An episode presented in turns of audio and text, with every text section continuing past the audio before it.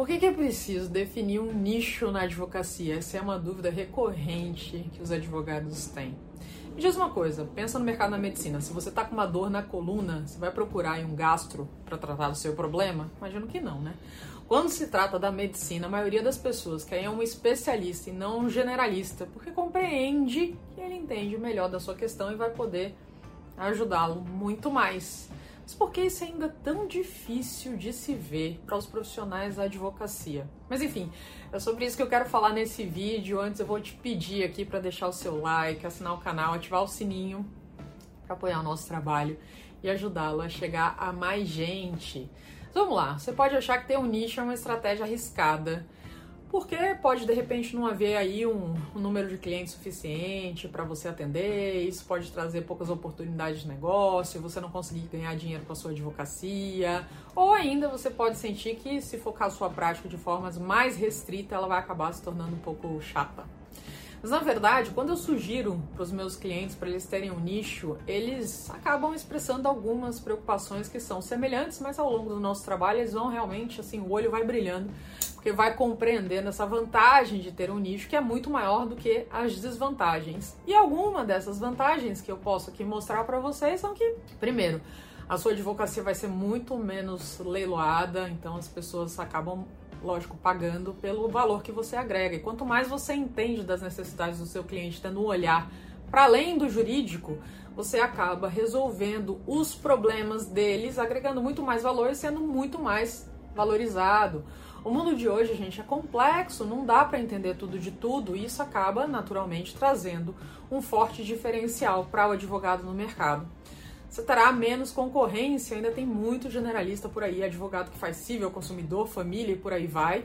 E a grande realidade é que esses advogados competem com todos os advogados generalistas e os especialistas também. Então, naturalmente, os especialistas competem muito menos no mercado porque eles são diferentes. Né, na sua especialidade, naquilo que agrega. Então pensa aí, por exemplo, na quantidade de advogados que fazem contencioso de uma forma geral versus aqueles advogados especializados, por exemplo, em, litígios para estabelecimentos de saúde. A gente já reduz bastante esse número.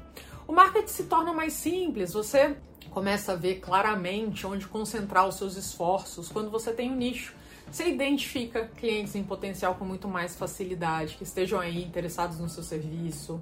Você consegue determinar com mais clareza que tipo de conferências eles frequentam, o que, que eles leem, aonde participam, é, com o que, que se conectam. Além disso, teu conteúdo fica mais fácil de ser produzido porque você entende que tipo de pessoa você quer conversar e quais são essas necessidades dessa pessoa e você consegue adaptar a sua mensagem para isso. Então, o marketing não é mais para o mundo todo, mas para um público definido e relevante. E, na verdade, né, quando você tem essa visão, você consegue criar o marketing relacional, que atinge mais as pessoas e conecta com elas, fazendo com que elas se envolvam contigo. E esse é um diferencial extremamente importante hoje em dia. Bom, você se torna um especialista e quanto mais de um assunto em particular você trabalha, você se envolve, você conhece mais sobre ele. Os assuntos hoje em dia são extremamente profundos, o advogado tem que agregar valor para além do jurídico.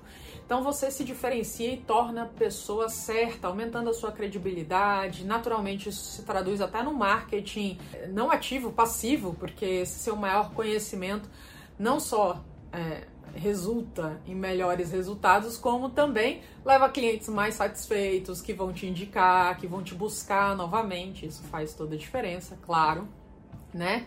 Os prospects também é, viram fontes de. É, você passa a ser fonte de referência para eles e vão lembrar daquilo que você faz. Então, um dos grandes desafios do marketing é o que chamam de share of mind, que é ser lembrado como um prestador de serviço potencial quando surge uma necessidade.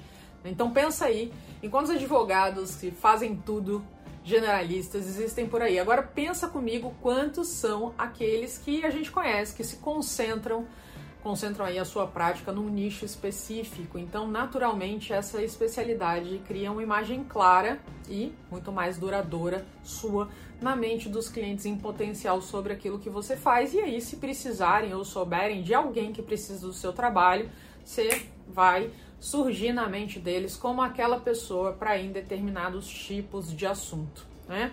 E aí, como é que a gente aborda esse desenvolvimento do nicho no direito? Bom, aí uma vez que você esteja convencido das vantagens de desenvolver esse nicho, tem algumas abordagens para te ajudar, e nesse aspecto você pode definir área de direito juntamente com um segmento de mercado. Então, área, as áreas do direito hoje cresceram muito, são inúmeras, né? Antigamente tinha muito poucas.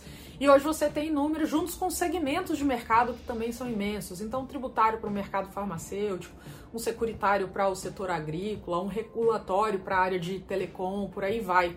Então, quando você se especializa dessa forma, entende qual é o segmento de mercado que você quer atingir, você se diferencia. Também você pode se concentrar em um grupo demográfico específico, se for no caso aí pessoa física, em termos de localização, geografia, no caso de área social dessas pessoas, né, classe A, classe B, por aí vai. Então você consegue entender muito melhor quem você vai atingir. Então, embora é, muitas vezes esse conceito de nicho seja assustador, faz toda a diferença para você se colocar no mercado, se posicionar como um advogado que realmente de destaque, você sabe focar o seu marketing, o seu conhecimento para o seu público, você melhora a sua prática jurídica, diminui o gasto em cada de tempo, em cada questão que você vai estudar e você agrega muito mais valor para os seus clientes, que aí no final das contas é isso que faz a diferença para um advogado de fato ser extremamente conceituado e bem visto no mercado. Bom, esses são alguns dos benefícios claramente definidos de você ter um nicho. Reserva um tempo aí para pensar nisso e como você pode refinar a descrição da sua prática jurídica de uma forma mais restrita. Eu garanto para você que vale a pena o risco. E se você gostou desse vídeo, volto a dizer, assina o canal, ativa o sininho, dá like, manda aí para outros advogados que precisam escutar isso para se diferenciar e sair dessa concorrência tão gritante na advocacia.